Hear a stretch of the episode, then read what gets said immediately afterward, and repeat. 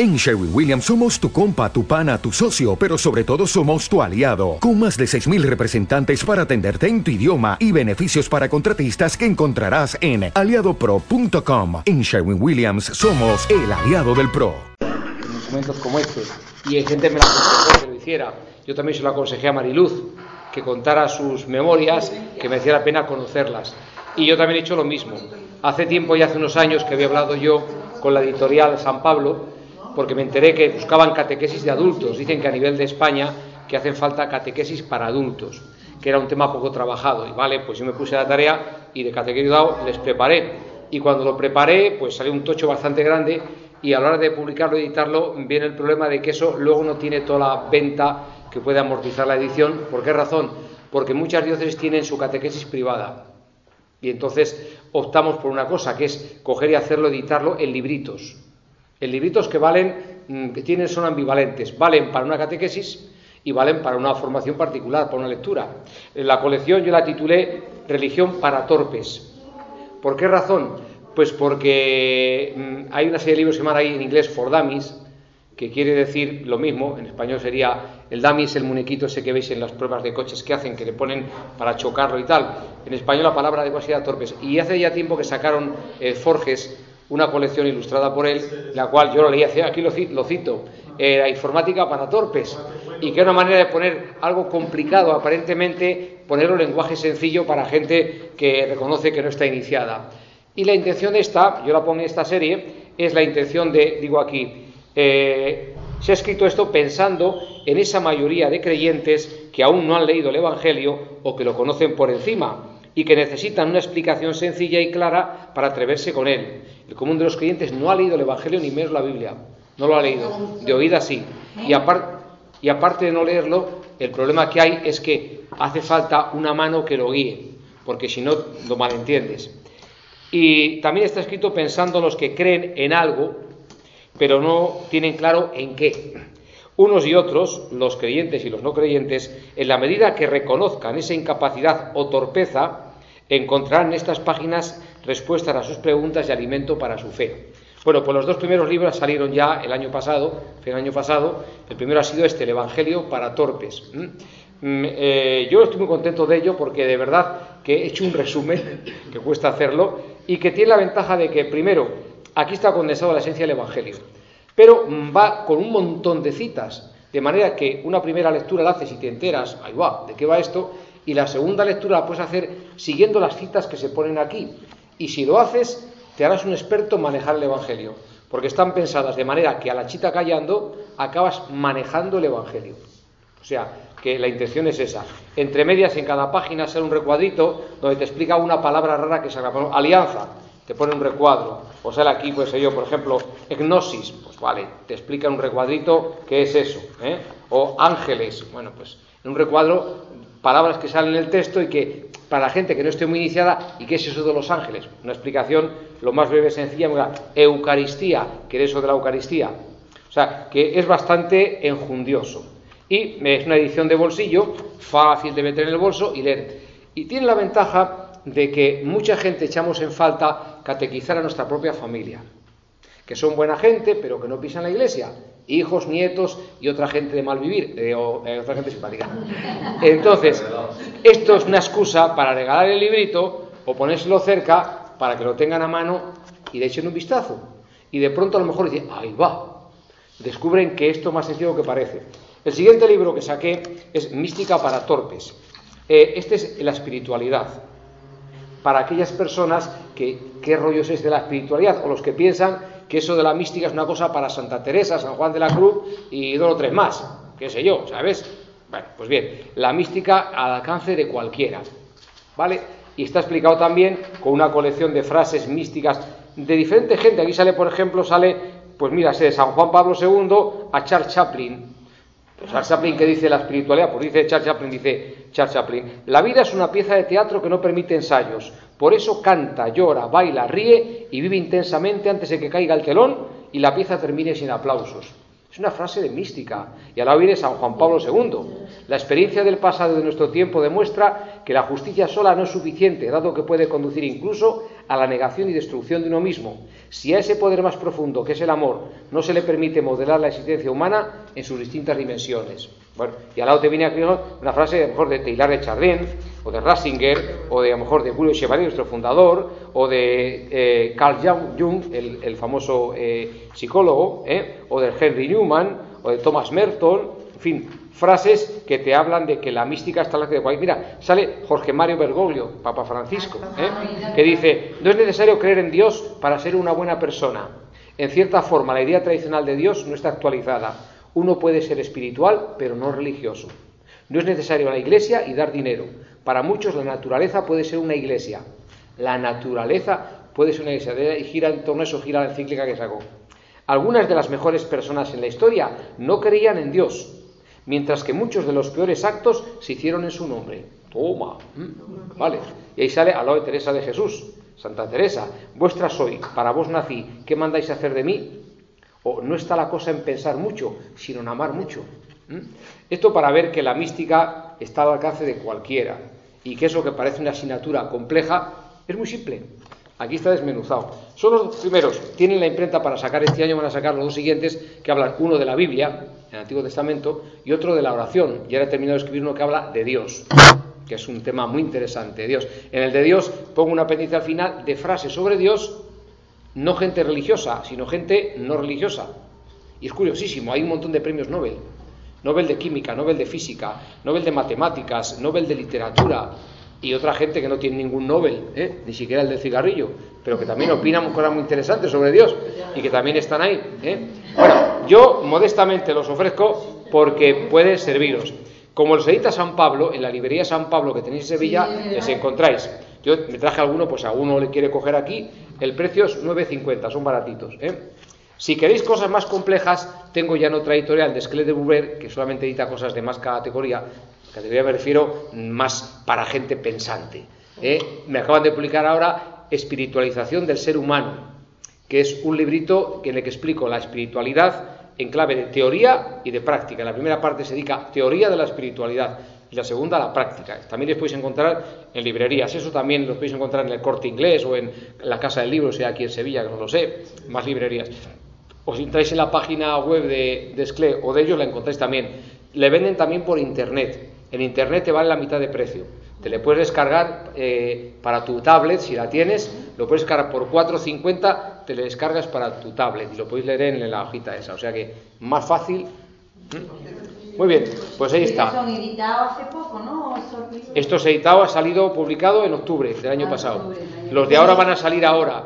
Y el otro, el de Descle, acaban de publicar ahora en las novedades de marzo. Si entráis en la página de, de de Bruber, la página web, sale novedades de marzo, ahí aparece ahí aparece.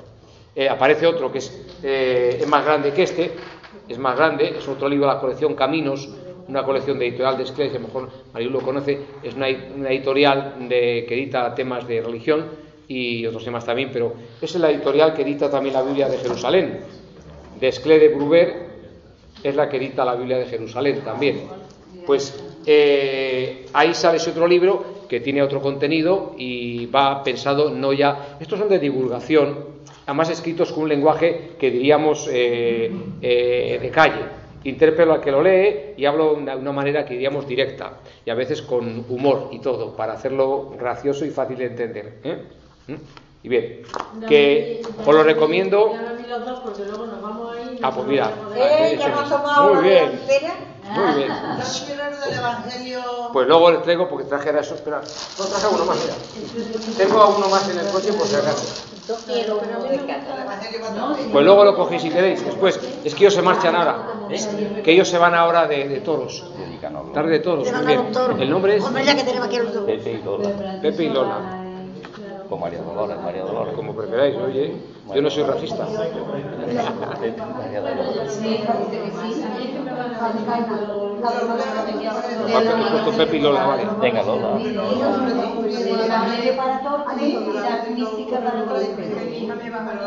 Apúntalo, yo tengo pero, pero paralelo, A ver, de- Y te cobran dinero por el cuando lo Evangelio para No, que ya ya sabes, sabes. no es para la página también. Pero te lo, te lo vas a la página web de la Historia de San Pablo. Claro. El Evangelio para la para. El autor. Ah, Apréndete el nombre. De momento me aprende el nombre de los libros. Yo leo mucho la tabla y mi hija me lo baja. Ahí tiene que estar la página web. Claro, yo me lo bajo también de... Sí. A ver si está bien. Ah, el, el autor, ¿cómo es? El autor- Todavía no te compran un libro que es, ¿no? al autor. A mano, sí. Hay que aprovechar. Hay que aprovechar. Muy bien. Es que Chema es como me llaman desde niño. Eh, yo de niño soy Chema para mi familia. Y entonces, pues vale. Si entráis eh, en la página web de estos, pues sale por Chema Álvarez. Eh, ahí dentro pone mi nombre, pero el nombre de batalla es Chema Álvarez. Entonces el otro lo hay Y a la para. Eh, sí, tengo aquí más, luego te lo doy al acabar si queréis. Muy bien. La página- ¿Eso que se baja por la editorial de San Pablo? Eh, sí, la editorial de San Pablo, pues sí, de San Pablo. Para bajarlo, si entras en la editorial de San Pablo, entras en San Pablo, tú escribes San Pablo en Google y te sale la editorial de San Pablo y ahí pones descargar y te lo puedes comprar. Lo puedes comprar, lo puedes comprar también en, en eBay, en esto en- o en Amazon, te le venden, Amazon también te le venden, pero te cobran gastos de envío, te sale, te sale por unos 12 euros, me parece, que sale 13 euros, porque te lo mandan a casa por Amazon. Pero los de San Pablo te le puedes descargar y sale por cuatro y pico. Pues ya que te estuvieron hablando mal de nosotros, que no pagáis impuestos en ningún lado, ¿eh? En ningún lado. A Francia le debe mil y pico de millones de ¿De quién? Lo que gana y cómo se. Bueno. Vale, vamos a empezar. Que esto era en honor de los amigos hermanos todos. Bien. Pues, bien, de lo que vimos esta mañana, mirad, eh, yo a veces cuando hablo, pues a lo mejor corro un poquito porque, claro, me- veo que tengo muchas cosas que decir, veo que el reloj y entonces procuro correr, pero siempre doy a toda la oportunidad de decir, a ver, un momentito, paremos el carro. A una cosa que no entendáis me lo decís y lo repito, ¿eh? o lo explico más abundantemente. Esta mañana esencialmente dijimos dos cosas. Antes de la misa hablamos de lo que es el tema de la misericordia tal como lo propone Jesucristo, ¿vale? Como lo propone el Evangelio. Y la segunda parte ha sido eh, ¿por qué nos habla así Dios? ¿Por qué razón? Y os explicaba el detalle del instinto y la inspiración, que quiere decir, Dios nos ha dotado de una herramienta a los que nos llamamos humanos, que no tiene el resto de la creación y que requiere, por lo tanto, un alimento distinto. Nuestra materia, nuestro cuerpo, nuestro cerebro necesitan del instinto para funcionar, pero nuestra alma necesita también de la inspiración. Y en esa inspiración caben muchas cosas. Cabe lo mismo el arte, la belleza, la poesía, todo lo que forma parte, que diríamos, de mm, nuestra capacidad que puede trascender la realidad. Por ejemplo, yo trasciendo la realidad de lo que es un asiento y fabrico una silla rococó, que os decía, porque trasciendo la realidad y lo que era simplemente para descansar, para reposar, lo convierto en una obra de arte. Una obra de arte dicho rococó, pero vais a ver las sillas de diseño que hacen algunos, que para ellos es una obra de arte. Te sientas en ella y te acabas con las cervicales chungas y, la- las lumbares rotas, pero para ellos es una obra de arte, cierto. Id al Guggenheim y veréis cosas de estas, ¿no? Bueno, lo que quiero decir es que el ser humano es capaz de trascender, porque tiene alma, y el alma le permite ver más allá. Trascender es ir más allá de lo que se ve. Y por lo tanto yo convierto una silla que es para sentarme, la convierto en una obra de arte, en algo metafísico. Y quien dice una silla dice cualquier cosa. Por ejemplo, va un señor, un pintor, y pinta a un hombre, una mujer, tal como le ve. Llega un cubista, por ejemplo Picasso, y dice una cosa a una señora con tres narices, y dice, ¿esto qué es? Es una manera de verlo, de trascender la realidad. ¿Vale? Esa capacidad de trascender es un detalle de nuestras propiedades del alma. Algunos dirán, ¿del cerebro? Vale. ¿El cerebro qué es el cerebro? El cerebro es una herramienta que tenemos muy especial y que ha evolucionado, pero no ha evolucionado porque le ha dado la gana. Porque si nuestro cerebro hubiera evolucionado por sí mismo, él solito, en este momento tenían más cerebro que nosotros los delfines o los pulpos. El pulpo es inteligentísimo. La capacidad de mover a la vez ocho brazos y moverlos de tal maneras distintas demuestra que tiene un cerebro muy especial. El delfín no solamente tiene un cerebro muy especial, es capaz también de con un sonar que tiene aquí en la cabeza leer lo que hay detrás de un panel. Lo ve, tiene un radar montado aquí dentro. ¿m? Tiene un tac ahí que le permite un escáner que le permite ver lo que no se ve. El, el delfín es muy inteligente. El elefante no es que tenga solo memoria. El elefante también tiene mucho inte- y muchos sentimientos. Lloran a los muertos. Los elefantes lloran a sus muertos y les velan. Y hasta que no se cercioran de que están bien muertos, no abandonan a nadie que ha muerto, ningún miembro de la manada. Y los perros, ya lo sabéis, ha visto mejor a un perro, se ha muerto otro perro y está aullando. "Uh", y no te digo si es su amo el que está malo. Los perros son capaces de detectar hasta la diabetes, la huelen y le huelen el miedo y muchas cosas más, no solo explosivos y, y droga en los aeropuertos. Bien, si ciertamente, aquí me ralentizo, si ciertamente nuestro cerebro fuera consecuencia de un proceso natural de evolución, hoy eran más inteligentes y capaces los delfines o los chimpancés o las ballenas. ¿Por qué ellos no? Y nosotros sí, habiendo venido después. Porque sabéis que, por ejemplo, las ballenas vienen de una especie animal que nos antecede en el tiempo. Todos somos ramas de una fuente común de vida que se va ramificando. Y nosotros no venimos de los monos. Los monos es una rama paralela a los chimpancés y los gorilas son ramas paralelas a nuestra. Nuestra rama, filum, se dice en, en antropología, nuestro filum es distinto. Es paralelo, pero es distinto. La cuestión es, ¿por qué, siendo nosotros del tiempo de, por qué nosotros sí y ellos no? Explicación más elemental, el que ha hecho todo ha querido que nosotros seamos distintos. O sea, no es que hayamos llegado porque nos dio la gana, no podíamos. Alguien nos bendijo con un don especial. Una vez que tenemos ese don, la pregunta siguiente es, vale, ¿y por qué y para qué le tenemos? ¿Por qué nos ha dado Dios esto? Antiguamente se decía, Dios ha creado al hombre para que le adore y le, sirva. ¿Os acordáis? eh? ¿Mm? Vale. Se decía esto porque se pensaba que la razón de que Dios lo iba diciendo era para que nosotros pudiéramos adorarle. Falso. La explicación más simple es, Dios quería comunicarse con su creación. Y nosotros somos la criatura escogida para poder hablar con Él de tú a tú. En la idea del hombre siempre ha sido una fantasía muy querida fabricar algo con lo que comunicarse. ¿Recuerda la película aquella de Náufrago de Tom Hanks que naufraga con una con un balón? ¿Y qué hace con el balón? ¿Lo que dice la película? ¿Eh? Le pone ojos. Le pinta y dialoga con él. Y dice que en su soledad le hizo muchísima compañía eso. Si leéis Robinson Crusoe, os acordáis de las aventuras, veréis que él también dialoga, hasta que se encuentra con eh, Viernes, se encuentra con este indígena con el que dialoga, antes dialoga con todo. Y la mayor enfer- perdón, el mayor castigo que hace un hombre cuando le encierran es poner una celda de aislamiento donde no puede hablar con nadie.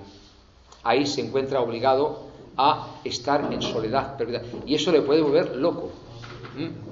Cuando aquí nuestros amigos de la ETA encerraron a alguna persona y la tuvieron durante muchísimo tiempo encarcelada, esas personas se salvaron de la locura porque rezaban y hablaban con sus carceleros si podían a veces. O sea, el ser humano está hecho, está hecho, está diseñado para comunicarse, comunicarse. Y eso te da una pista. El creador quiere comunicarse con la criatura. Y doy un paso más, más bonito todavía. No solamente quiere comunicarse con nosotros, quiere dialogar Él con su creación a través de nosotros. De manera que nosotros somos sus ojos, somos sus manos, somos su lengua, somos sus pies y sobre todo somos su corazón. Dios quiere que hablemos con la creación que Él ha creado y con nuestro corazón quiere que amemos la creación que Él ha creado. ¿Comprendéis? Dejad a los que quieren descansar que descansen, están felices y contentos. ¿Eh? Eh, eh, ¿Entendéis esto? Rebobino. El que nos ha creado, nos ha creado para que podamos dialogar con Él. En el pasaje primero de la, de la Biblia, donde la creación, vemos que eh, dice Dios que el hombre estaba muy solo y le busca una compañera. Es una manera de querer explicar por qué hay hombres y mujeres, una manera muy pueril, muy infantil. ¿eh? El hombre está muy solo, debe una compañera, la que montó. ¿eh? Pues algo parecido, pero en este otro terreno. Dios quería una criatura con la que comunicarse él, porque estaba muy solo. Estaba muy solo. No es que Dios esté solo, es que Dios necesita o quiere o desea tener un diálogo. Y el diálogo que tiene a través del instinto no le vale. Él se comunica con la creación obligando a sus criaturas a obrar de determinada manera. No es una comunicación, es una imposición. Les impone a las criaturas una actividad y la hacen, pero eso no es un diálogo, eso es un monólogo. Dios dice, haz esto y lo hacen. Todas las criaturas. Con nosotros, como podemos ser y lo somos contestones, ya sí que hay un diálogo, porque podemos responderle y podemos hablar con él. Ahí es donde los místicos lo plantean como una actividad muy particular a la que se invita al ser humano a llegar, a un diálogo de intimidad con Dios. Yo ahí explico cómo eso no está reservado a cuatro personas maravillosas, está al alcance de cualquiera. Dialogar con Dios está al alcance de cualquiera. Es más, Él quiere que lo hagas. Y la forma de hacerlo es tan sencilla y tan elemental que eh, no entiendo cómo la gente no cae en la cuenta de ello sin más. Bien, ese diálogo de intimidad con Dios, os decía antes, tiene la intención, primero, que tú te comuniques con Él, que tú le descubras, y por lo tanto, si Él te amó primero, que tú le ames después también haciendo el eco. Pero aparte de esa intención, tiene otra que os he dicho antes también, y es que tú te conviertas en instrumento de su presencia. Y a diferencia de las criaturas que obedecen instinto, tú eres una criatura que, inspirada por Dios, interacciones en nombre de Dios con la creación. ¿Esto lo estamos haciendo? Sí, pero de manera muy equivocada. Por ejemplo, yo soy el rey nombrado por Dios para gobernaros, y lo que yo digo es palabra de Dios. Hey, Hitler, y a obedecer todos. Esto se está haciendo. Las monedas que teníamos antes de pesetas ponían Francisco Franco, caudillo de España, por la gracia de Dios. Y eso, y eso, era el colofón de una larga tradición según la cual los reyes gobernaban delegados de parte de Dios. O sea, que esa delegación de parte de Dios se resumió en el poder. Yo mando de parte de Dios. Vaya. ¿Y por qué usted no ama de parte de apuestos? ¿Por qué no ama usted de parte de Dios? ¿Os dais cuenta? Nos quedamos con la parte más interesante. Yo gobierno, mando, hasta los emperadores romanos se llamaban pontífices a sí mismos. ¿Por qué pontífices? Porque pensaban que ellos eran espacio de paterfamilias de la, de la urbe romana, del mundo romano. Y ellos eran intermediarios entre los dioses y los hombres. Era el pontífice el que hace puentes. Pontis facere, el que hace puentes. Y tendían un puente entre lo divino y lo humano. ¿Para qué? Para mandar. Tenéis a Calígula, Nerón y compañía. El caso es mandar. Y los reyes posteriores también, mira, nuestro Carlos I, Felipe II, y no te cuento Fernando VII, ya lo sé ahora ya Juan Carlos ¿eh? y Felipe ya no están por esa labor, porque ya les hemos democratizado. La Revolución Francesa les democratizó a golpe de cuchilla, ¿eh? y después la cosa continuó. Pero la idea es que si Dios nos da algo, que sea poder y autoridad. Vale, pues no es esa la idea. Lo que nos da Dios es la capacidad de dialogar con Él, primero para responder a su amor con el nuestro. Y segundo, que lo acabo de explicar, para ser un pontífice, alguien que tiende puentes entre... Sí, sí, pero no puentes entre un Dios que está ahí arriba y una creación que está aquí abajo, sino puentes entre el corazón de Dios que está en el mío y el corazón de Dios que está en su creación. O sea, tender una comunicación de Dios a Dios, el creador, la criatura, y yo soy el puente soy intermediario. Oiga, ¿y eso por qué no lo pone Dios igual que puso el instinto obligatoriamente? ¿Por qué no puso la inspiración obligatoriamente? Muy sencillo, porque te hizo libre y puedes aceptar ser pontífice de parte de Dios o no serlo. Puedes aceptar ser alguien que entabla un diálogo con las criaturas o lo puedes rechazar. Y alguno dirá, ciertamente el común de las criaturas no acepta esto. El común de las criaturas no sigue a Dios. Oiga, pues este es muy creyente. ¿Y en qué cree? En un Dios lejano y distante, no en un Dios amoroso que te llena y que te habita. El común de los creyentes de todas las religiones, incluida la nuestra, no conoce a Dios como quiere ser conocido. El común de los creyentes de toda la religión, incluida la nuestra, no ama a Dios como quiere ser amado. Lo repito, el común de los creyentes de nuestra religión y de las demás ni conoce, ni ama, ni sirve a Dios como quiere ser conocido, amado y servido. ¿Lo habéis pillado? ¿Sí? ¿Lo repito? Eso implica, eso implica que la frase que te dice la Biblia, el culto que me dais está vacío, este pueblo me honra con los labios, pero su corazón está lejos de mí. Vengo, lo dice Jesucristo, lo digo yo, y lo dice tomando una frase del Antiguo Testamento. Este pueblo, sea nosotros, honramos a Dios, al cielo con ella. ¡Viva la Virgen de la Macarena! Y la del Rocío, y la que haga falta. Venga, venga, ¿eh? Y aquí costarero yo el primero, y hay que romperse las vértebras todas, que no me quede ni una, pero yo aquí dejo la piel por el Santo Cristo Nazareno de las 86 gracias, de las cuatro tropezones y caídas. Hago caricatura, pero no lo hago con ánimo de humillar a nadie. Lo hago para que nos avergoncemos nosotros lo que estamos haciendo, que es convertir a Dios en un acontecimiento exterior a nosotros, exterior, no interior, exterior. Vuestro culto que me dais, dice Dios, no lo digo yo, está vacío. Vuestros sacrificios me repugnan. Oh, pero, Señor, si nuestros sacrificios es lo mejor que tenemos, me repugnan. Y dice Dios, también lo tenéis en la Biblia, pero a ver, ¿qué podéis ofrecerme si todo es mío? ¿Qué animal me vais? Si todo es mío, todo es mío, ¿qué podéis ofrecerme? ¿Sabéis lo que podéis ofrecerme que no tengo? Vuestro corazón. Vuestro corazón contrito y arrepentido. Ah, eso no lo tienes. No, no lo tengo. Nuestro corazón contrito y arrepentido. Los dos que rezaban. Uno que le ofrece, yo te ofrezco, doy limosnas y oraciones, yo, vamos, soy la pera. Y el otro que le ofrece, perdón, perdón. Lo que no le ofrecemos y Él quiere es nuestro corazón contrito y humillado. Pero contrito y humillado por haberle hecho a Dios burla. No, contrito y humillado por haber hecho daño a sus hijos y a su creación. Porque a diario ofendemos a su creación. A diario ofendemos, ofendemos a sus criaturas. Yo ofendo a la creación de Dios cuando maltrato la tierra. Yo ofendo a las criaturas de Dios cuando no las respeto. Yo ofendo a los hijos de Dios cuando no les amo como yo soy amado.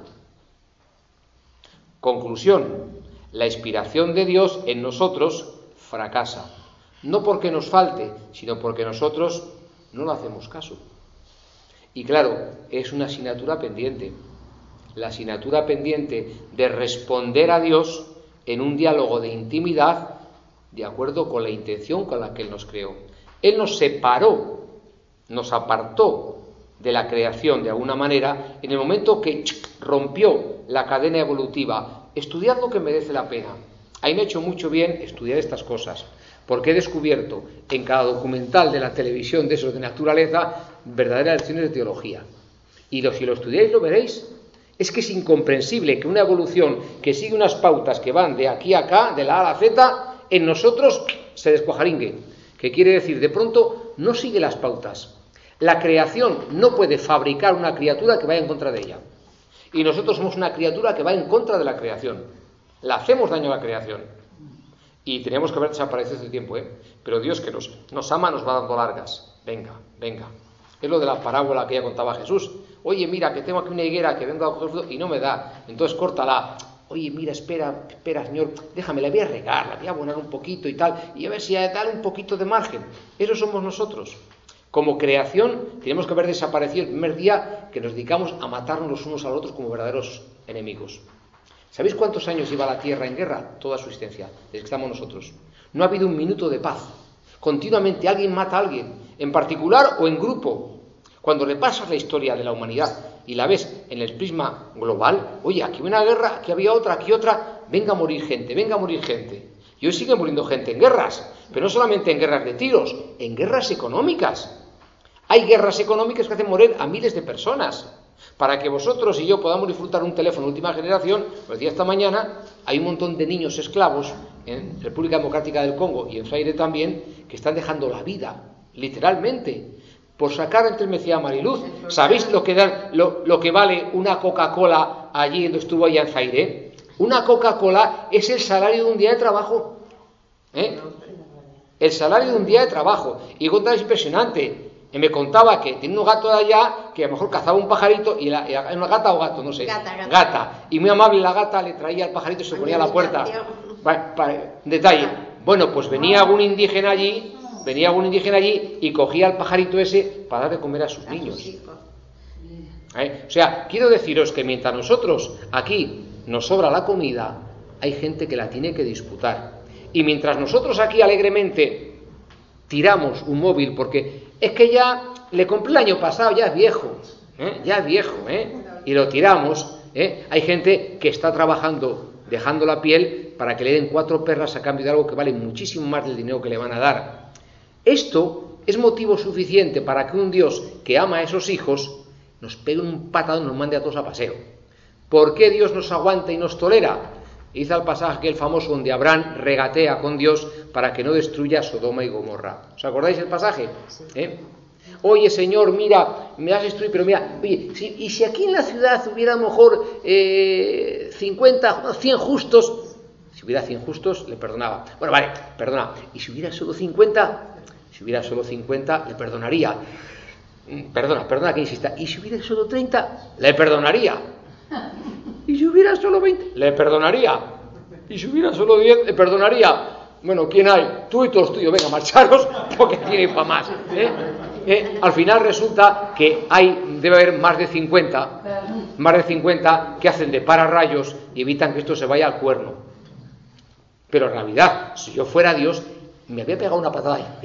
Ya, de verdad, es que, es que no somos dignos de esta tierra y de este sol, de esta lluvia y de esta... No somos dignos porque lo martirizamos. ¿Sabéis que el agujero, la capa de ozono, tiene una extensión kilométrica que te apabulla cuando lees el agujero y le sigue incrementando? Si acabamos con los fluorocarbonados, sigue habiendo, sigue creciendo. ¿Sabéis que los polos se están derritiendo? No solamente el polo norte, que están esperando que se derrita para sacar petróleo, están como locos para sacar más petróleo, más destrucción. Pero es que el sur también. Es que los glaciares siguen retrocediendo. Es que en el Kilimanjaro, Centroáfrica, ese agua, esa nieve perpetua, ya no es perpetua. Y el agua que nacía de esa nieve y alimentaba un montón de poblaciones de alrededor, ya no existe. ¿Sabéis que en Sudán, dividido hace poco en Sudán y Sudán del Sur, están no solo matándose como cochinos, sino que no tienen lo elemental? En el momento que se le corte el grifo la ONU y le deje de mandar a trigo, se mueren. Ya han muerto los ganados, no tienen nada que llevarse a la boca, llevan no sé cuántos años de sequía. Eso hablo de Sudán, pero me da igual irse al país que os dé la gana. Esto es un desastre. La subida de las aguas, que es ya inevitable, va a arrasar un montón de poblaciones costeras y miles y miles de islas que están a nivel del mar. Y nosotros tan tranquilos. Oiga, que la contaminación... No nos merecemos la vida. Y mucho menos nos merecemos a un Dios que nos ha dado la capacidad de dialogar con Él y no dialogamos. Porque mientras Dios está esperando que le respondamos, nosotros muy entretenidos viviendo la vida Y no nos damos cuenta. y no nos damos cuenta. el medio ambiente. No solamente el medio ambiente, Sí, para mí es peor las personas, las criaturas. Sabéis que somos selectivos, de acuerdo, hemos decidido que la vaca y la gallina nos alimenten. Muy bien, vale, estupendo, vale, pero es que eso justifica que acabemos con los demás animales. Porque para alimentar a los animales matamos a otros.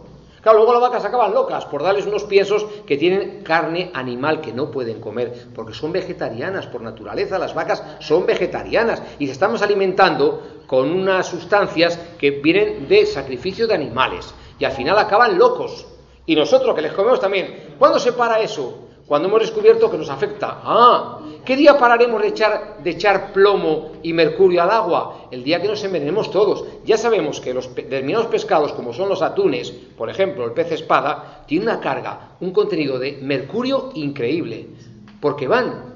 Y ya sabéis ya que en el Pacífico hay verdaderas islas de plástico, de las cuales muchos animales comen pensando que es alimento y dentro se ahogan. ¿eh? Miles y miles de criaturas están muriendo por culpa de nuestra mala cabeza, de nuestro abandono, de nuestra avaricia, de nuestro egoísmo. Y Dios callando y aguantando. ¿Cuántos son aquí los santos que están parando el castigo de Dios? No lo sé, pero indudablemente yo digo, Señor, qué paciencia tienes, porque te hemos salido rana. Y no es culpa de Dios, Él nos ha dado libertad y voluntad, es culpa mía. Es culpa mía. Medios, Es culpa mía. Él me ha dado los medios y aparte de no los medios me ha bendecido con un don maravilloso, que es no solamente la capacidad de pensar y decidir, es la capacidad de dialogar con Él de corazón a corazón. Y a mí se me mueven las entrañas cuando veo la iglesia y veo la gente que reza desde fuera, que habla con las- los santos de palo como si eso fuera el non plus ultra. Por favor, el santo de palo es una ayuda para que tu imaginación ubique a través de esa imagen algo que allí te, te llene. Pero lo que tiene a ti que preocuparte no es el santo de palo, es el hecho de que puedas hablar con Dios. Y qué pena que no lo hagas. Típica iglesia donde todo el mundo recorre los santos haciendo genuflexiones y, y cosas raras y pasa junto al sagrario, y sigue. Y sigue. ¿Qué hemos hecho con lo divino? Os lo digo una palabra, maltratarlo. Lo divino lo hemos maltratado, lo hemos arrinconado, lo hemos despreciado. Y esto ¿m? le hacía a un santo ¿eh? ir por la calle diciendo, a San Juan de la el amor no es amado, el amor no es amado. Un hombre que profundizó en estas cosas y que vio que no amábamos a Dios. Y él compartía la vida con religiosos que le zurraban cada día para ver si le enderezaban, porque pensaban que lo que hacía él estaba mal. Luego se ha descubierto que él era un santo y demás eran un mindundis. Vale, pero de momento él decía eso, el amor no es amado. ¿Cierto? Cuando lo descubres, dices, yo también me apunto a eso. El amor no es amado. Y sin embargo, el amor nos sigue amando. Nos sigue todas amando. formas voy a romper yo una lanza por... Sí, ahora ya- te quiero los rejones, no te olvides. Por eso voy a romper la lanza antes de irme, ¿no? Por la humanidad y la situación actual. Es verdad que el amor no es amado, pero también mm, es que no ha sido conocido. No conocido como ahora lo, estamos conociendo. En cierta manera se nos ha ido de las manos a los propios cristianos eh, la autorización de, esa, mm, de, ese, de ese santo que pasa por ahí y, y que eso sea lo único. Yo pienso que yo como cristiana mm, soy también responsable cuando se está consagrando en mi parroquia y llega una señora con dos margaritas y se para en la Virgen del Carmen y pim pam, y pim pam, y pim pam. Y yo estoy viéndola que se está haciendo una consagración, está de espalda al Santísimo, y yo no voy allí y le digo, mire usted, señora, mire para adelante y vea a Dios. Pí- Pídale a Dios unos ojos con los que usted pueda ver. Déjese ahora mismo de la Virgen y pídale a Dios unos ojos para ver. Pero claro, yo, yo, yo me siento culpable porque yo no me levanto y le digo, señora, por favor, mire, mire que Dios, le- que es realmente que viene Cristo, que está ahí, que este sacerdote lo está invocando y se está transformando. Estamos ahora mismo en el cenáculo. Haga usted el favor de entrar al cenáculo y cenar con el Señor. Y no, no, yo no me levanto. Yo no me levanto. Y nosotros anteriormente no hemos predicado a Dios amor.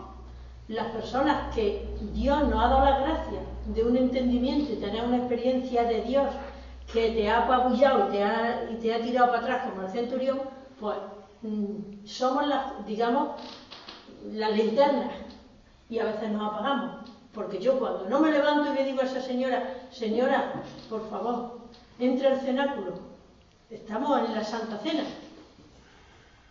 Sí, tienes razón. Gran parte culpa es nuestra, de una iglesia oficial que durante siglos ha predicado, añado, lo que entendía y comprendía y sabía. Porque también Claro, he de deciros que muchos clérigos tampoco podían dar más de sí porque la formación que les dieron era la que era. Eh, durante siglos la Iglesia entró, no solamente en la Edad Media, antes y después de la Edad Media, la Iglesia entró en un momento oscuro. Un momento oscuro porque eh, se tergiversaron muchas cosas y los que dirigían la Iglesia pecaron descaradamente de manipuladores. Intentaron hacer de la Iglesia un centro de poder y lo consiguieron. Y la Iglesia durante mucho tiempo ha sido una especificación de poder en liza, en liza y en combate, por así decir, con otros poderes iban de la mano y eran un poder. Pasé la historia de la iglesia y veréis papas que tenían soldados sus órdenes y guerras medievales y, y horrible. Claro, todo eso es fruto de que de una tergiversación que también Dios ha tenido que aguantar. Pero estamos ya en un tiempo que a Dios gracias no solamente tenemos más medios, podemos leer la Biblia, que antes estaba prohibida. Increíble, la Biblia estaba prohibida. Bueno, pues claro, a Dios gracias nos ha tocado vivir una época que sí, chocamos, como tú dices, con que íbamos arrastrando la rémora y una falta de formación. Pero ¿qué se puede hacer? Te voy a explicar lo que me pasó a mí, habéis ayudado para entender lo que yo he hecho.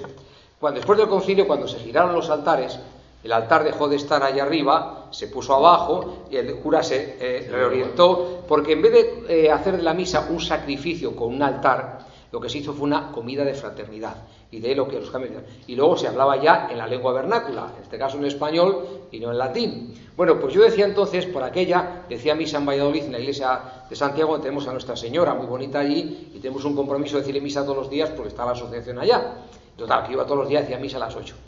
Y yo llegaba allí y me encontraba con un coro de señoras mayores, ¿eh? que estaban todas con el rosario, toda la misa. Bien, y claro, y yo decía, el Señor con vosotros, y se oía uno que decía, ¿eh? ¿Eh?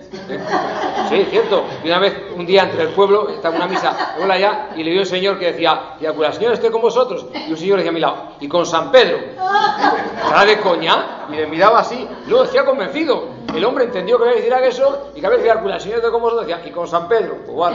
Bueno, pues aquí igual decía algo, aquí me decía, pero un día, bien, y ya, bueno, un día pues, me bajo y pillo una y diga, oiga, mire, durante la misa, durante la misa hay que estar en la misa. El rosario puede rezarlo antes o después. Y padre, pero es para no distraerme. Yo, ¿cómo para no distraerme? Es que nos dijo el párroco ya hace tiempo que para que no nos distrajéramos en la misa, rezáramos el rosario. O sea, que para no distraerse, se distraía. Bien, ¿por qué? ¿Por qué se puede distraer? Porque la misa era en latín, no entendían nada, y entonces para no distraerse, pues rezaban el, rosario en español. Claro, bueno, ¿qué hice yo entonces? Dije, mira, comprendo que a su edad y su mentalidad estas personas no pueden cambiar. Entonces, yo que les decía, mire, pues reza el rosario con devoción, que de algo le servirá. O sea, no intentes cambiar aquello que no puede ser cambiado, porque como decía el otro, dice, no intentes enseñar a cantar un cerdo, porque perderás el tiempo y aburrirás al cerdo. Entonces, pues igual, hay cosas que no se puede hacer. Y luego Tomás Berton decía también, eh, Señor, eh, ayúdame a cambiar lo que he de cambiar, aceptar lo que no puedo cambiar y a distinguir entre una cosa y otra. Bueno, pues hay cosas que se pueden cambiar y hay que pedirle a Dios fuerzas para cambiarlas. Y cosas que no se pueden cambiar y hay que pedirle a Dios fuerzas para aceptarlas.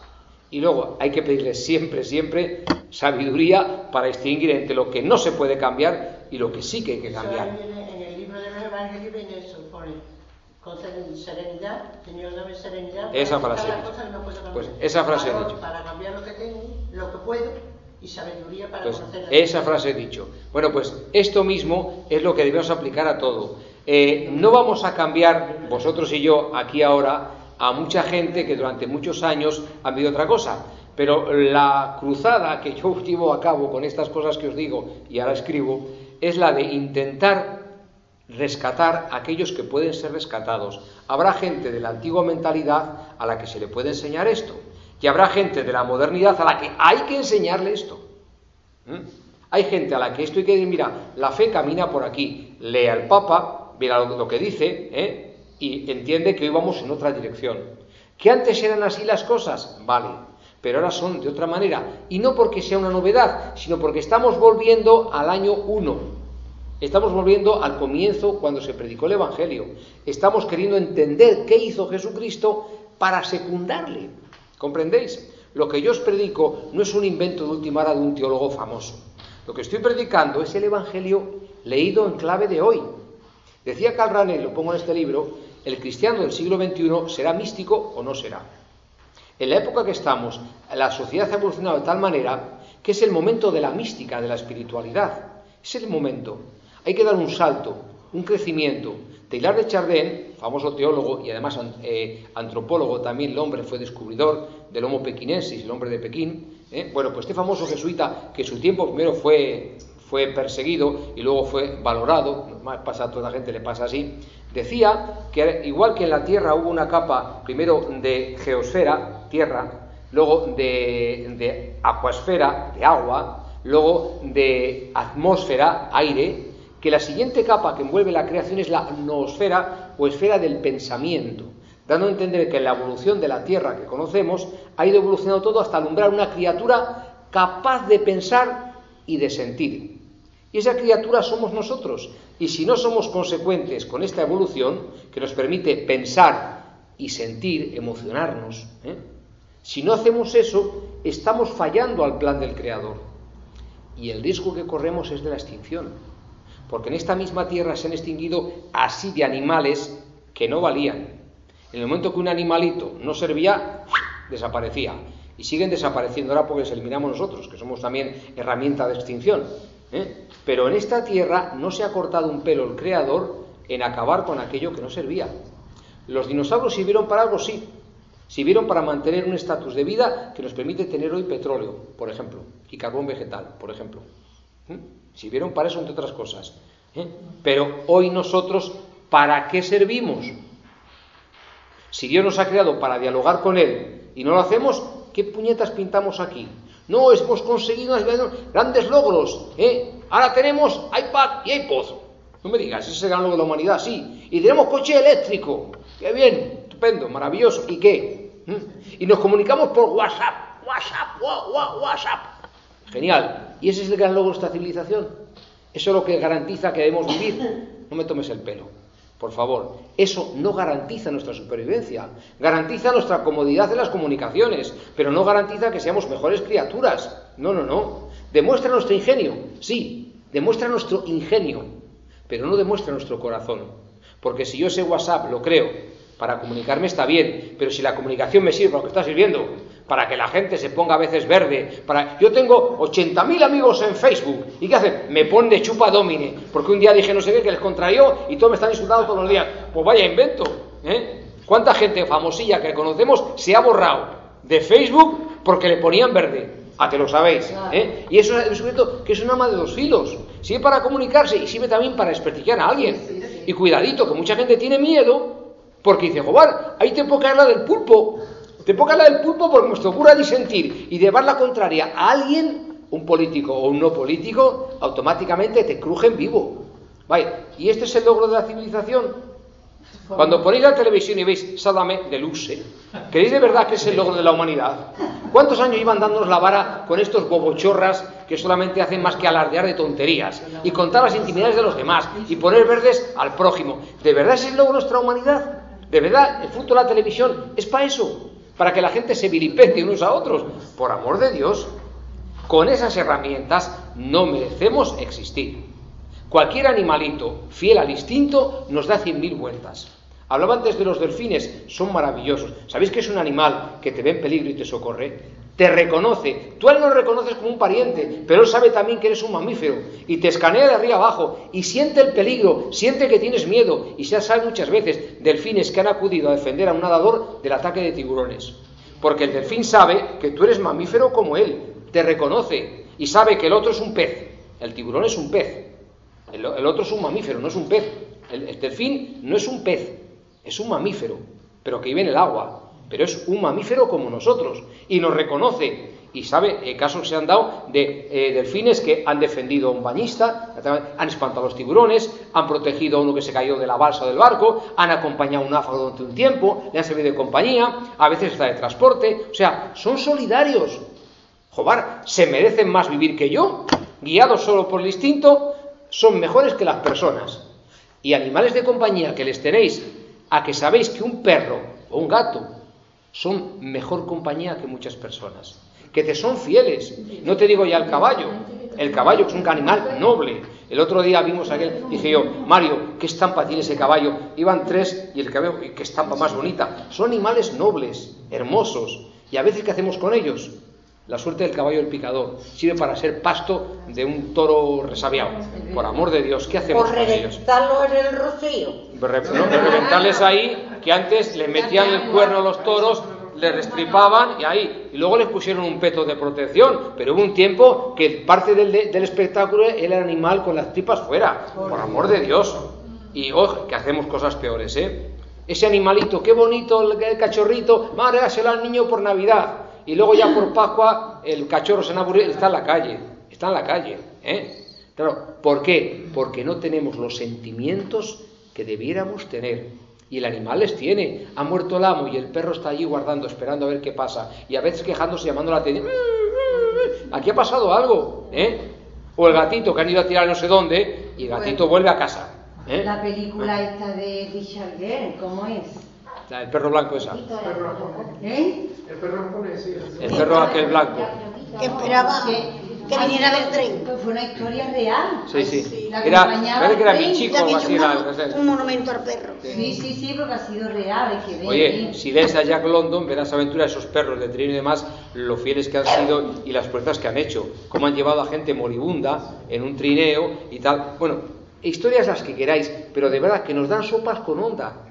Animales, animales guiados solo por el instinto, guiados solo por el instinto, actúan mejor que nosotros guiados por una inspiración divina. ¿Por qué? Porque nosotros ni hacemos caso a la inspiración divina y el instinto lo saltamos por encima. Así nos va. Y luego decimos, Señor, qué compasión de nosotros, qué desgracia. la co-". Pero tío, ¿por qué te pasa lo que te pasa? Los animales no se quejan. ¿eh? Y viven la vida como tú, afrontan el cada día, afrontan el hambre y el frío, la sed, lo afrontan también y lo superan con su instinto. Y tú con instinto y con inspiración eres un berzotas que te hundes en la primera de cambio. Ay, tengo un dolor aquí, ay, qué dolor, ay, que no se me quita, ay, qué dolor. ¿Tienes un dolor aquí? Pues ponte allí, hombre. Ponte allí a ver si te quita el dolor. Omar, ¿eh? Nosotros que tenemos más herramientas, resulta que no las empleamos.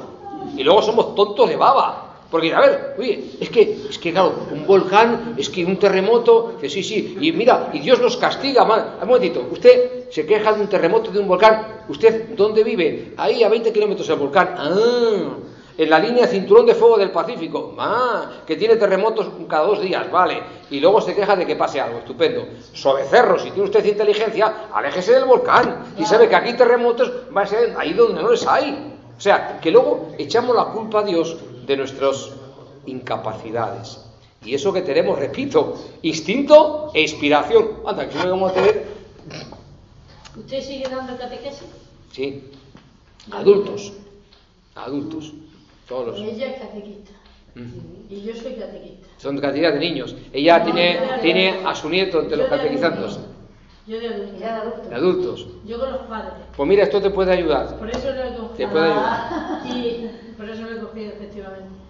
Y mm, tomarle la temperatura. a- yo pienso que una cosa fundamental es mm, la, gente responsable de la iglesia, tomar la temperatura a través de la catequesis. Ahí está nuestra iglesia, es fundamental. Porque es que el termómetro habrá que ponerlo del cero, del, del cero pero para abajo. Para abajo. Porque es que no, es que, te- tú te puedes encontrar con una persona que te dice, oh, yo soy muy cristiana, muy cristiana. Yo, vamos, el día más importante del año para mí es el Viernes Santo. Y dices. Dice, dice, porque sale el cachorro.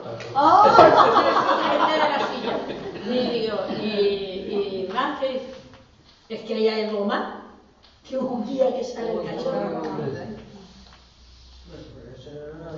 El cachorro y su fiel batán. Yo digo como usted, yo también puedo escribir, porque esa temperatura no la debieran de perder las personas que, sacerdotes, obispos, que no es solamente un despacho, ¿eh? El trato, vamos a ver el trato, y ese trato hay que intentar, si hay que poner una norma, porque yo no puedo entrar a una mezquita. Yo voy a, yo he ido a Marruecos, voy a- yo no puedo entrar a una Ni mezquita te porque ocurra. es- ni se me ocurra. Ni se te ocurra.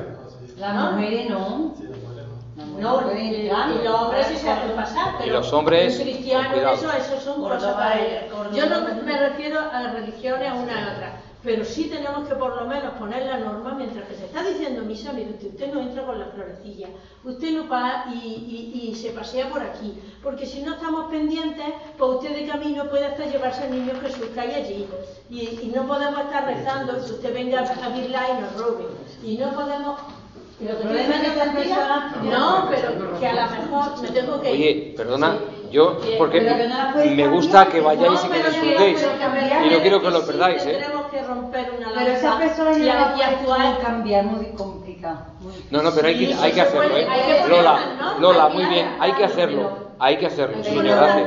Mira, cuando yo soy cómplice de un sacramento que se reparte a gente que lo va a tirar a la basura Sí. antes de que salga por la puerta. Yo soy cómplice y a mí Dios me va a pedir esa complicidad. y estamos trivializando los sacramentos, dando el bautismo a niños que no tienen voluntad para desear recibirlo, la primera comunión a niños que solamente la hacen porque quieren que se hagan regalos, o para sus amigos, la confirmación a niños que no tiene edad para confirmarse o no tiene sentido común No todavía. entiende, no entiende ¿eh? todavía, Bueno, no. esto es una feria de todo a 100 en la que hay que cortar. ¿usted cree Pero, que Dios no nos va a pedir? por supuesto, pero que mientras los de arriba, el obispo y compañía, toma decisiones, a vosotros catequistas y a mí predicador, nos toca ir diciendo a la gente, abriéndole los ojos y diciendo, mira, esto hay que cambiar. Porque mientras el obispo toma decisiones de cambios, mientras los toma, nos come la pasión. Por lo tanto, nosotros tenemos que hacer lo que podamos. Te iba a decir que estos libros, yo los di catequesis. Cuando me dijeron por cuál empezamos a publicar, dije, mira, empezad por estos dos porque yo contaba, cuando salieron en octubre, que iba a dar la catequesis con ellos. En vez de, antes de dar fotocopias a la gente. Digo, ahora mira, compré ese librito y entonces le seguimos. Y entonces te valen para catequesis. El del Evangelio, catequesis yo damos para conocer la Biblia. Y el segundo, catequesis de espiritualidad. ¿Sabes? Te valen. Bueno, lo que Bueno, quiera que lo es paséis muy bien, Pepe y Lola. Pues- Pasalo muy bien, ¿Quién disfrutad. torea? ¿eh? Pepe, ¿quién torea hoy? No, eh, Es de rejones. Rejoneadores. Rejoneadores. Bueno, perdonad esta... Nada, que lo paséis muy bien. Estaremos con vosotros disfrutando. Hasta luego. Bueno, pues eh, como veis, yo entiendo, que lo diga Lola, que estamos en una situación de deuda ante Dios. Ella decía, Dios nos pide cuentas. Claro, es que nos tiene que pedir cuentas y con todo hecho el mundo. Porque la parábola de los talentos, a mí siempre hay que pensar lo mismo. Dios nos ha bendecido con unos dones especiales. Y esos dones o les haces rendir o te pide cuentas. ¿eh? Oye, es que yo, a ver, mira, no te va a pedir cuentas Dios de que seas más de lo que puedes ser. Dios no espera que tú seas San Juan de la Cruz o Santa Teresa. Espera que seáis, que seamos lo que somos, porque nos va a pedir cuenta de acuerdo con lo que somos, no con lo que hubiéramos imaginado que teníamos que ser. Y eso es maravilloso, porque Dios no te va a pedir nunca de más. Te va a pedir lo justo que tú puedes dar. El problema es cuando ni siquiera le damos eso, que le ponemos una vela a Dios y otra al diablo, que no podemos servir a dos señores y sin embargo lo hacemos. Queremos quedar bien con una sociedad que pasa de Dios y al mismo tiempo sentirnos a gusto porque yo, yo en mi interior rezo. Oye, no, si tú quieres ser honesto con Dios, no tienes que conformarte con rezar tú solo. Tienes que buscar que los demás recen contigo. Si tú conoces a Dios y eso de alguna manera te llena, tienes que procurar contagiar a los demás para que también ellos se llenen de Dios. Tiene que ser recíproco, si no estás perdiendo el tiempo. Jesucristo que decía, pues que nos pedirá cuentas. Aquella higuera había que cuidarla, pero una vez que estaba onada, cuidada, los frutos, ¿dónde están? ¿Mm? Y los talentos. A ver, ¿tú qué has hecho? Pues la respuesta de saber que recibe uno y lo entierra es genial. Es que yo tuve miedo porque sé que eres exigente y cosechas donde no has sembrado. Y dice, vaya, pues justo. Y sabes cosechar donde has sembrado. A ti que sí que he sembrado. Hombre, macho, pues tú qué haces. Hay que parar de ser tonto. Jesucristo a veces creo que ponía, remarcaba mucho estos detalles para que el público cayera en la cuenta de, la inconsistencia del argumento, la de los vi- viñadores homicidas. Ese heredero, matémosle y nos quedamos con la herencia. Vale, vaya, macho, vaya razonamiento. Y este igual, es que como eres exigente, lo enterré. Genial, tío. Vamos, tú, el, el Nobel de raciocinio te van a dar a ti. Y eso somos nosotros. Porque nuestro pensamiento, el común de las veces, no es un pensamiento de ponerme en qué pensará Dios, sino es un razonamiento de decir, bueno, Dios está allí y no me ve, o vive su vida y yo vivo la mía. La frase que decía esta mañana, el cielo le pertenece a Dios, la tierra se ha dado a los hombres. Este es nuestro terreno, profano, pero nuestro. Y el tuyo sagrado, ah, ya tú te las campanés. Error, todo es sagrado. Estamos pisando tierra sagrada y por lo tanto el comportamiento nuestro está marcado por el dueño del terreno. Yo no soy el propietario, soy un usufructuario. ¿Usufructuario de esta tierra? Sí. Usufructuario de mi vida. No es mía, no me pertenece, es de Dios. Es un regalo de Dios. Yo solamente soy el que la utiliza. O si queréis, como decían los antiguos, utilizo esta envoltura. El cuerpo, la materia, es la envoltura de una realidad superior a la materia. Y yo soy usufructuario de esta envoltura. Y tengo que dar cuenta de lo que hago con ella. De mi cuerpo, sí, y de mi alma, pero de mi cuerpo también. Y por lo tanto he de obrar en consecuencia, sabiendo que Dios no es un Dios ni castigador ni terrible, que me va a pedir cuentas más... Es un Dios que me ama y porque me ama me va a decir, hijo mío, que te estoy esperando. Y además con los palos que has recibido, no sé qué esperas para volver a casa. Porque te hubieran tratado bien en la cochiquera aquella, te hubieran tratado bien, pero con los palos que te han dado, ¿a qué esperas para volver a casa? Y el gran error nuestro es no volver a casa, no volver a casa del Padre y quedarnos con los cerdos y disputando las bellotas. Eres el problema. Eres el problema. Bueno, hacemos un receso, que dicen en Hispanoamérica, un receso. Hay, hay tantas cosas. Yo cuando sale la, la cofradía yo voy pegada a la Virgen. Y me llama la atención porque la gente toca la canastilla y hacen así. No. La canastilla del paso, que lo que por favor, la tocan y dicen, sí. Yo, bueno, por favor, yo es que me quedo. Son las supersticiones. ¿Qué? Pero vamos a ver si es que ahí no Lo que pasa en nuestro arriba. Un año que alguna de las que estamos aquí nos acordaremos, estaba llo- lloviendo a mares y no pudo salir la Virgen de los Dolores. Y había una señora delante de la Virgen de los Dolores. ¡Ay, madrecita! ¡Ay, madrecita, que no te veo! Y sale la otra y le pregunta, ¿qué pasa? Este, sí. Como ella era, como era, usted era. La farruca. Pero mira, la farruca. Ah, la farruca, ¿Qué, te- qué le pasa a usted, hija? ¿Qué te pasa, mi hermana? ¿Qué te pasa? ¿Se está muerto alguien? Dice, no, la virgencita, que no la puedo ver, que no la puedo ver. La gente dice, ah, por eso llora. Dice, pues tú sabes una cosa, que todo el año ustedes la metían en ese rincón y nadie viene, nadie, nadie viene a verla. Es una cosa. Es así. Mira, esa gente con esas devociones son, entendámonos, son buena gente que manifiesta sus sentimientos religiosos de esa manera, pero eso es tan primitivo como los de las cuevas de Altamira. ¿Mm? Hoy no podemos decir a un señor, que por cierto son preciosas, ¿eh? yo las he visto, las auténticas, la original, y he visto la copia, la réplica que han hecho después, que estuve hace un par de años por Altamira. Es una réplica preciosa, muy bien hecha, pero yo soy de los afortunados que entró a ver las cuevas como estaban en un principio, hace ya años. Bueno, pues los que pintaron aquello, indudablemente tienen un sentimiento determinado que está muy bien, y no vamos a enjuiciarlo ni a criticarlo. Simplemente tenemos que decir que hoy, un señor que pinte hoy, tiene que notarse que han pasado siglos de evolución. Porque si un señor hoy pinta peor que los pintores de mira, que son buenísimos, dice, macho, ¿para qué hemos evolucionado? Que pegas cuatro brochazos mal dados y dice que esto es arte. No me tomes el pelo. ¿eh? O sea, quiero decir que yo acepto y tolero que una persona tenga una devoción la que sea. Pero decirle, vale, vale, pero tú estás antes de Cristo. Tú estás una devoción antes de Cristo. Claro. Antes de Cristo la gente tenía imágenes y devociones. Si un día tenéis la suerte de ir a Pompeya, a ver las ruinas, yo estuve allí y me las recorrí dos veces. Dos veces. Bueno, pues ahí verás cómo en las casas particulares, porque la ciudad la tapó la lava, el volcán, las cenizas y todo, y quedó tal como estaba, y la gente se quedó hasta muerta, dormidos y tal, y, y les han de- después recuperado a base de inyectar yeso en los agujeros que había, donde se volatilizó eh, la materia orgánica, y sale la figura, y las ves ahí en bordes de escayola, donde ves las figuras de la gente que murió en el acto, y unos están dormidos, están con cara de desesperación, es impresionante.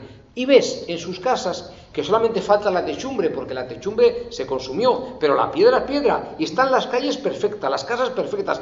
Es volver de verdad a Roma. No he visto jamás ruinas mejores que esas. O sea, tú vas a Roma y las ruinas que tienen son artificiales, por así decir, porque están medio conservadas, empezando por el Coliseo. ¿eh? Pero aquello es que es auténtico. Y vas por las calles y entras de pronto en el mundo romano. Y entras en las casas y ves desde las pintadas en las paredes hasta los diosecillos que tenían en aquella en la vida común, la tiene aparte guardada en un museo. Aquella gente tenía sus devociones, creía en sus dioses.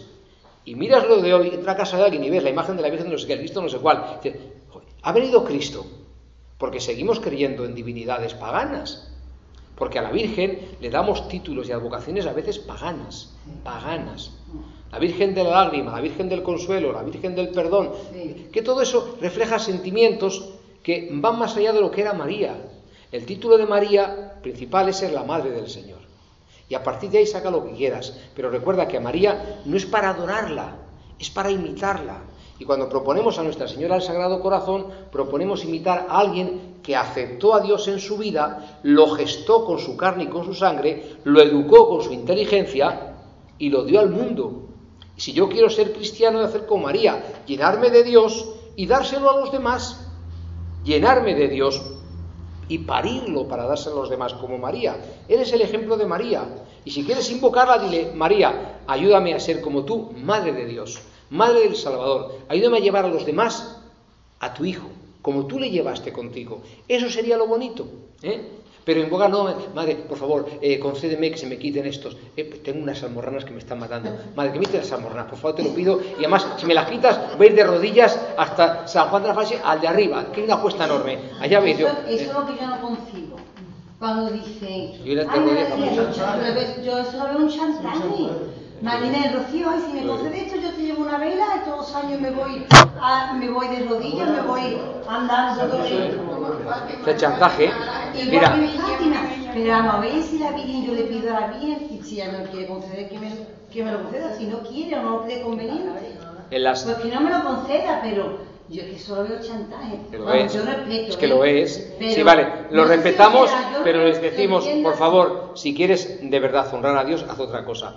En las ciudades universitarias hay una capilla de mucha devoción de los estudiantes donde se llena de velas la víspera de los exámenes. Yo en Santiago la vi, la capilla de las ánimas en Santiago Compostela, llena de velas y estudiantes que van allí a pedir el buen resultado de un examen.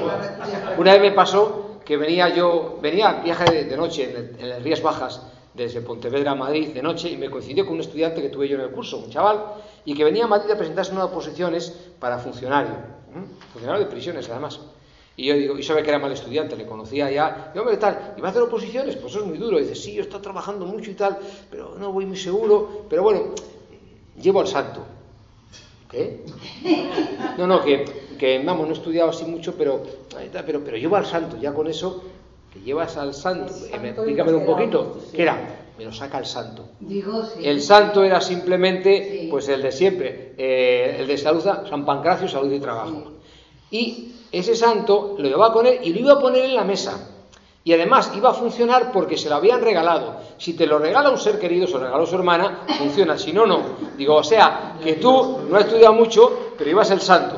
Y como el santo es canónico, porque le ha regalado tu hermano, a pesar que te quiere mucho, lo vas a poner. Dice, bueno, ya, pero tengo una duda. No sé si me dejarán ponerlo encima de la mesa. Digo, sí, hombre, sí, porque eso, si no, mirarás, si no tiene una chuleta debajo, yo creo que te lo van a dejar. Pero bien, la confianza de este hombre no era su, est- su es- estudio que No, había que hecho, no era eso, era que llevaba el santo. Digo, ah, vale, vale, vale. Bien, bueno, pues esto nos demuestra que a pesar de estar en un colegio de frailes, no por eso has aprendido de que. Porque el chaval, como los demás, les dije muchas cosas que le tenían que haber cambiado el coco. Pero ¿por qué no se le cambió el coco? Muy sencillo, porque uno se deja cambiar o no se deja cambiar. Dice la Biblia, aplicándose a los profetas, a Dios, es que este pueblo es un pueblo de dura, cerviz, es un pueblo cabezón, que no me escuche, por más que les quiero y les ayudo, no me escuchan, no me hacen caso. Eso dice la Biblia, lo ponen los profetas en boca de Dios, un pueblo de dura cerviz, un pueblo de duro corazón. Y ese corazón duro le seguimos teniendo, nos importa más nuestra visión de las cosas que la divina. La idea que tenemos de Dios y de la religión y del mundo nos interesa más que la idea que tiene Dios. ¿Qué habría que hacer? Muy sencillo, ver el mundo con los ojos de Dios, ver la vida como Él la ve. Y para eso, ¿qué hacemos? Vamos a Jesucristo, que nos enseña cómo ve Dios la vida. Y con los ojos de Dios lo que vemos no son amigos y enemigos, vemos hijos de Dios, vemos hermanos, vemos hermanos. Con los ojos de Dios no vemos un trabajo agotador que hay que hacer, sino vemos un trabajo que nos redime y que nos humaniza. Con los ojos de Dios no vemos injurias y ofensas, vemos gente equivocada que mete la pata y nos insulta. Con los ojos de Dios no vemos rencor, vemos perdón, no vemos envidia, vemos admiración. Los ojos de Dios nos enseñan en Jesucristo a ver la vida de otra manera. Y cuando miramos la vida con los ojos de Jesucristo, que son los de Dios, automáticamente tenemos otra visión de las cosas. Y esto es lo que hay que enseñar a la gente. No un Dios que está allí al que hay que adorar, sino un Dios que está aquí en tu corazón y con el que debes de dialogar. Después aquí hay una parroquia en Sevilla, la del silencio, que está San Judas Tadeo. Que, que me explique usted quién es San Judas Tadeo, porque es que Un apóstol de- un apóstol de tercera división. Un apóstol de tercera división. ¿Eh? Mira, de primera división eran, eran Pedro, era Juan, era Santiago. De segunda división era Andrés, eh, Bernabé, tal. y de tercera, Judas. Claro. Eso es horroroso. doloroso. Es La aquí, gente que va aquí, la de veras que a San Juan Tadeo, digo. Bueno, como esto lo está grabando mi amiga Mari, Sí. explico para la audiencia que cuando digo segunda, lo digo una razón muy sencilla, porque si miráis el día, de, el día que toca un, un apóstol de estos, veréis que según el apóstol que él, que es, tiene lecturas propias o no las tiene. Y entonces hay apóstoles de primera, como Pedro, que tienen una pedazo de lectura y tal, y estos de tercera, que el pobrecillo tiene una mención solo, y digo, "Guau". o sea, que no me lo invento. Mira, te explico. Eh, es, a ver, es un negocio como otro cualquiera que habrá montado, digo yo, un señor que tenga fotocopiadoras, porque le obligan a la gente a hacer 15 fotocopias de una oración y ponerla por las iglesias, con lo cual las fotocopiadoras se forran. ¿Eh?